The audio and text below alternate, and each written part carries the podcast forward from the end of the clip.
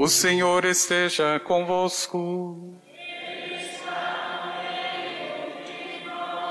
Proclamação do Evangelho de Jesus Cristo segundo Lucas.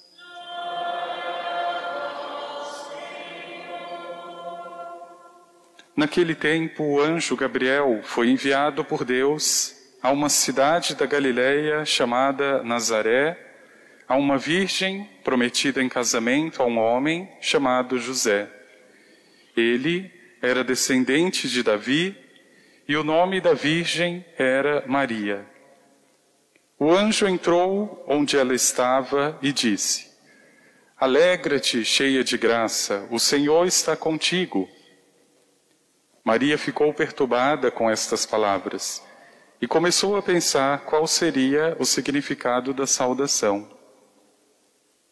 O anjo então disse-lhe: Não tenhas medo, Maria, porque encontraste graça diante de Deus. Eis que conceberás e darás à luz um filho, a quem porás o nome de Jesus. Ele será grande, será chamado Filho do Altíssimo, e o Senhor Deus lhe dará o trono de seu pai Davi.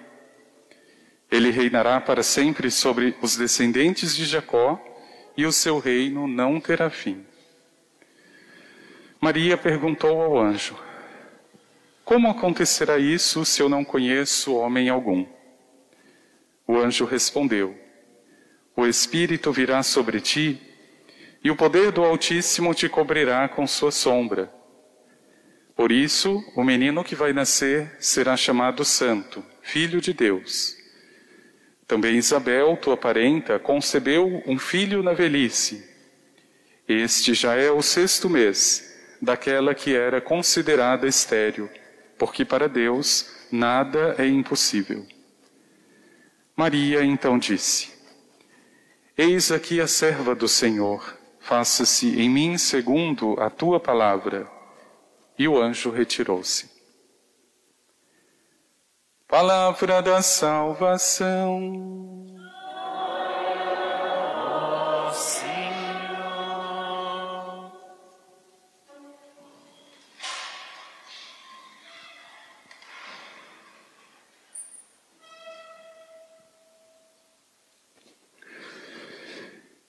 Eis aqui a serva do Senhor, faça-se em mim segundo a tua palavra.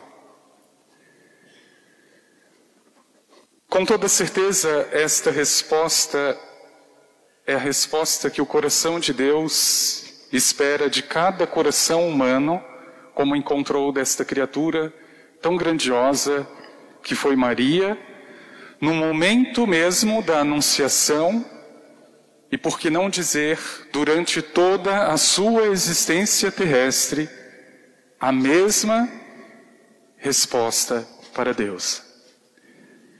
Mas é muito interessante compararmos estes dois grandes personagens da Sagrada Escritura. No Antigo Testamento, o profeta Davi e Maria, no Novo Testamento, como dois exemplos de chamado, escolhidos, mas que no decorrer da sua existência deram suas respectivas respostas.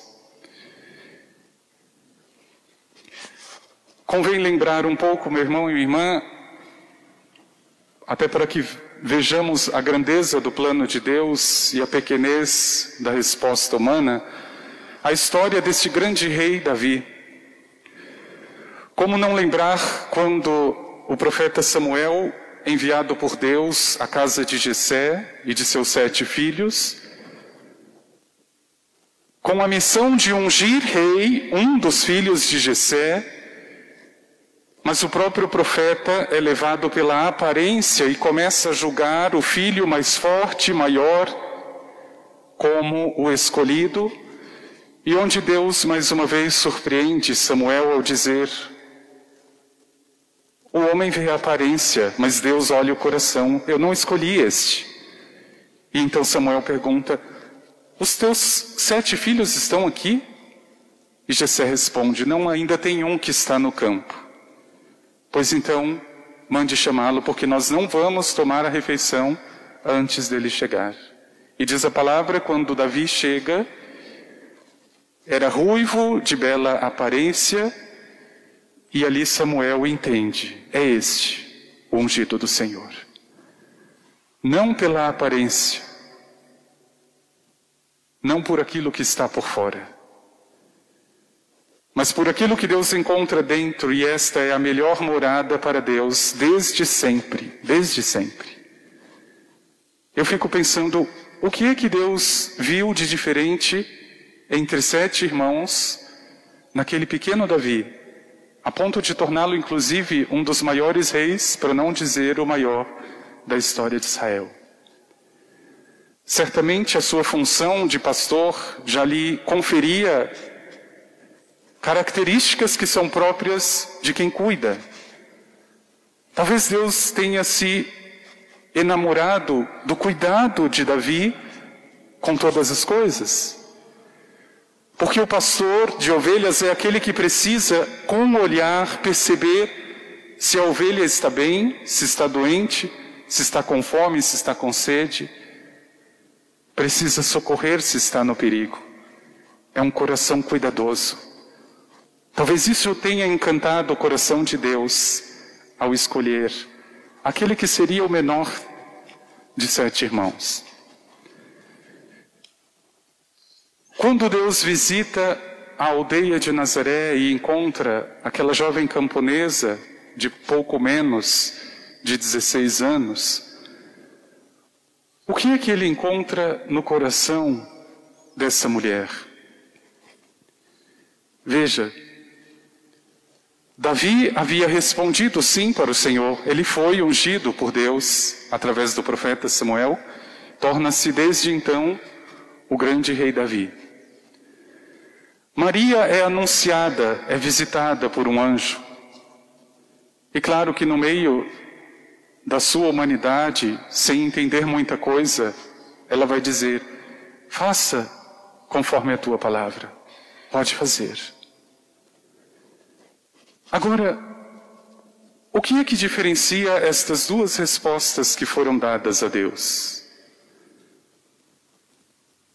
Parece ser tão parecida no princípio, ou seja, todos foram escolhidos, tanto Davi quanto Maria, para uma missão grandiosa. Mas a diferença, meu irmão e minha irmã, está nas respostas que vieram depois.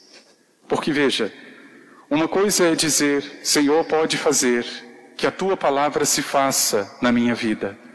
Outra coisa é confirmar isso em todos os momentos da vida. E aqui está a grande diferença de Davi. Quando Deus visita este homem novamente, já como rei, as respostas de Davi destoam profundamente daquele primeiro sim dado ao se tornar e ao ser ungido um profeta. Quando nós vemos a traição de Davi ao seu melhor soldado, Urias, que não bastando tomar a sua mulher e engravidá-la, ainda o coloca na frente da batalha para que morra primeiro, a traição ao seu melhor soldado já diz o tipo de resposta que está sendo dada a Deus. Uma resposta de alguém que é traidor, adúltero, falso. Veja, na leitura de hoje, na primeira leitura, Deus visita novamente o profeta Davi e espera ouvir dele a mesma pureza e a mesma resposta dada no princípio. E o que é que ele encontra? Uma resposta de grandeza, de aparência. Davi vai dizer para o profeta Natan: Olha, eu estou morando numa casa de cedro era a madeira mais cara de sua época. E a tenda ou a arca da aliança está dentro de uma tenda. Ou seja, você esqueceu de onde você veio, Davi? Das tendas? Você esqueceu que eu te tirei do meio das ovelhas? E Deus vai colocar Davi no lugar e vai dizer: Não é você que vai construir uma casa para mim. Sou eu que vou construir. Uma casa para o meu povo. Sou eu. Eis aqui a serva do Senhor. Faça-se em mim segundo a tua palavra. Veja como nós já estamos no outro extremo das sucessivas visitas que o Senhor faz a esta jovem. E aqui está a grande diferença dela e de todos os seres humanos. A resposta de Maria não muda, independente da situação em que ela esteja, não muda. Maria, você precisa fugir agora de madrugada para o Egito com seu filho de poucas semanas. Faça em mim o que a tua palavra está dizendo. Maria, você precisa assistir à morte lenta do teu único filho no alto de uma cruz. Faça em mim o que a tua palavra está dizendo. Isso não é nenhum romance. Não penso que tenha sido nada, exatamente nada fácil, responder desta forma. Porque o que uma mãe deseja é o filho vivo e ao seu lado de preferência, e não massacrado, injustiçado. Então veja, meu irmão e minha irmã, o que é que o Senhor encontrou no teu coração quando ele te visitou? Eu tenho certeza que ele encontrou alguma resposta. Mas eu pergunto mais uma vez a você: tem sido a mesma resposta para Deus? Veja, nós temos a graça de contar com tanto testemunho desta mulher que é capaz de não mudar uma vírgula quando se trata de responder ao Senhor. Mas é claro, nós temos o testemunho de Davi e de tantos outros que, por fraqueza ou negligência, se deixam levar por aquilo que é humano e responder tudo pela metade, deixando Deus em segundo plano. Faça-se em mim, Senhor, segundo a tua palavra. Infelizmente, parece que quanto, quanto mais nós crescemos, mas vamos nos tornando independentes também de Deus, e a nossa resposta já não é a mesma, já não é a mesma. Se tem uma coisa, meu irmão e minha irmã, que nós nunca deveríamos perder, que eu penso que esse seja um grande tesouro que Deus nos deu: a simplicidade. Parece que muitas vezes nós esquecemos de onde viemos. Só porque agora temos bom emprego, boa casa, nós desprezamos aqueles que não têm mais. Eu lembro que quando Deus visitou o meu coração, depois de ter dado uma resposta para Ele, eu fui tão hipócrita. Porque eu justamente estava me esquecendo de onde eu vim. Eu estava igualzinho Davi, escandalizado com as tendas. Então eu tinha vergonha de levar, por exemplo, os meus amigos em casa, porque a casa da minha mãe era horrível, aliás, ainda hoje é horrível. Segundo esse mundo hipócrita, é uma casa horrível. Mas quando eu descobri que para Deus a minha casa precisa ser outra, eu nunca mais me envergonhei daquilo que os hipócritas se envergonham aparência.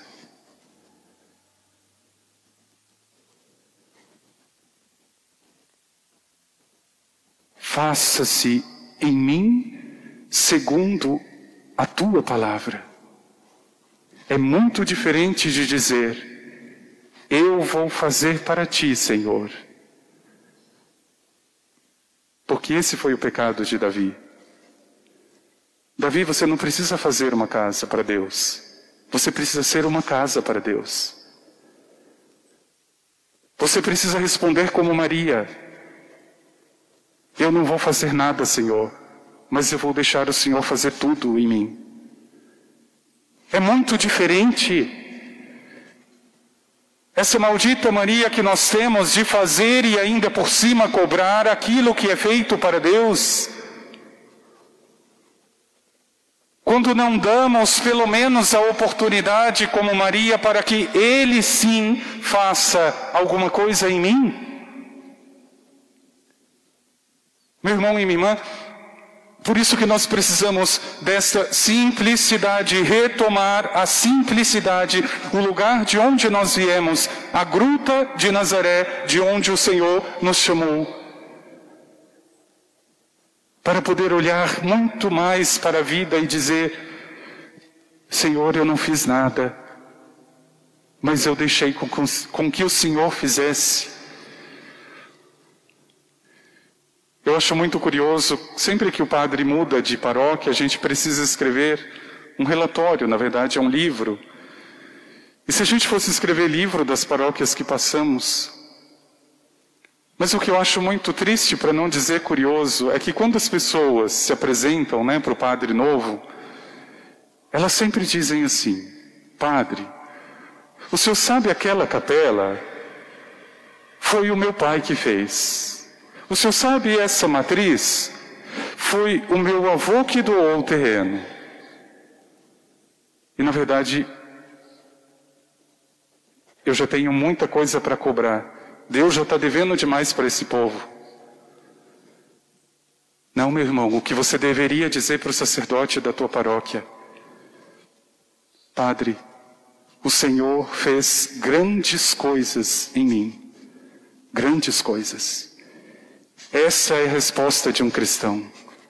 Dane-se o que você fez ou o que você vai fazer. Porque se isso é cobrança para Deus, meu irmão e minha irmã, não faça. Agora, é hipocrisia demais achar que está fazendo alguma coisa e não deixar com que Deus faça nada na vida dessa pessoa. Porque parece uma coisa, não sei se isso é uma álgebra, mas nunca deu tão, tão certo. Essas malditas pessoas que parecem cobrar de Deus aquilo que fazem, são as únicas que nunca deixam Deus fazer nada. A vida continua a mesma o tempo todo.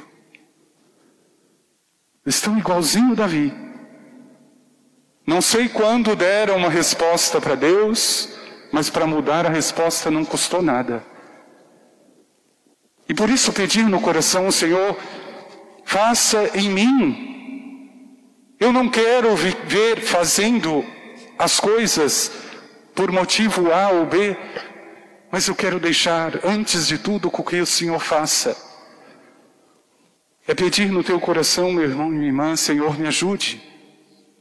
Eu sei que, como Davi, estou o tempo todo tentado, exposto, exposta a essas malditas aparências deste mundo, a surpreender, a encantar o outro mas eu sei que eu só preciso construir uma casa, Senhor. E eu sei que o Senhor só olha o coração. A morada de Deus não é deste mundo, é o coração do homem. Por isso, meu irmão e minha irmã, se você tem feito até hoje para o Senhor, eu não sei. Mas você teria a obrigação de deixar Ele fazer uma casa no teu coração. A obrigação. Pede no teu coração ao Senhor que com certeza, como Davi, muito depois, arrependido de seus crimes, foi ainda por Deus acolhido, exaltado, que este grande rei também sirva de modelo para nós. É um exemplo de humildade não deixou de cometer os seus erros, mas foi pequeno também para reconhecê-los. É o coração de Davi, onde Deus encontra também o seu encanto. É no teu coração, meu irmão e minha irmã, que o Senhor precisa encontrar uma resposta. E, se possível, uma resposta que não mude. Diante da cruz, uma resposta diante da glória, da graça, diante da perda, do sofrimento. Faça, Senhor, em mim o que a tua palavra está dizendo. Vamos pedir ao Senhor.